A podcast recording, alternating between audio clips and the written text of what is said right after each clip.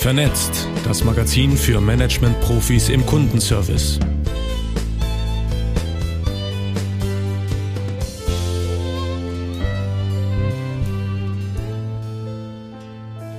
Vernetzt, Ausgabe 23 im ersten Halbjahr 2021. Sprecher ist Patrick Eich.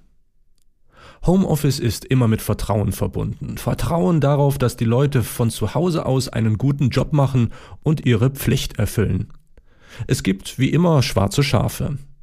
Die andere Seite der Medaille, es gibt auch sehr viele Menschen, die aus Verantwortungsgefühl, Angst um ihren Arbeitsplatz oder schlicht, weil sie zu viel auf dem Tisch haben, im Homeoffice viel zu viel arbeiten. Ihnen würde eine Kontrolle vielleicht sogar helfen. Darum stellt sich die Frage, Sollten Unternehmen ihre Mitarbeitenden im Homeoffice überwachen? Berthold Bose? Eine Antwort von Berthold Bose, Landesvorsitzender der Gewerkschaft Verdi Hamburg.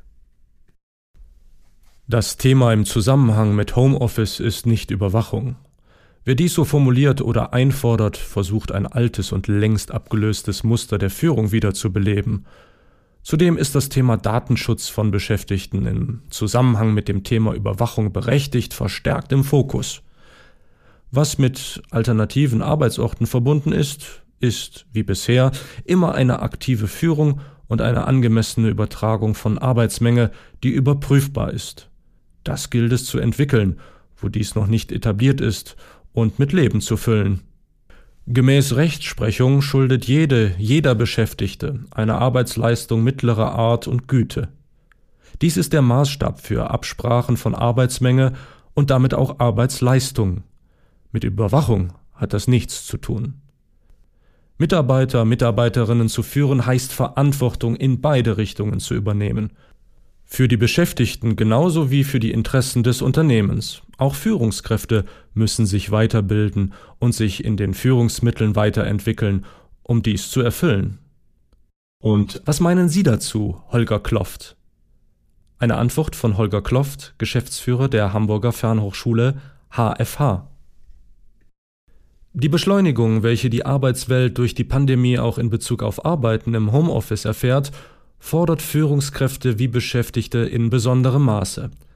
Veränderungsbereitschaft und Maßhalten in den technischen Möglichkeiten werden wichtige Aufgaben darstellen. Verantwortung heißt für Führungskräfte die Balance zwischen Fordern und Fördern erhalten und die Motivation auf das Niveau von Freude auf statt Angst vorzuhalten. Für Mitarbeiter und Mitarbeiterinnen die eigene Motivation und Leistungsbereitschaft auch in ungewohnter Umgebung zu erhalten, aber auch Wege der Abgrenzung zwischen Arbeit und Privat zu finden.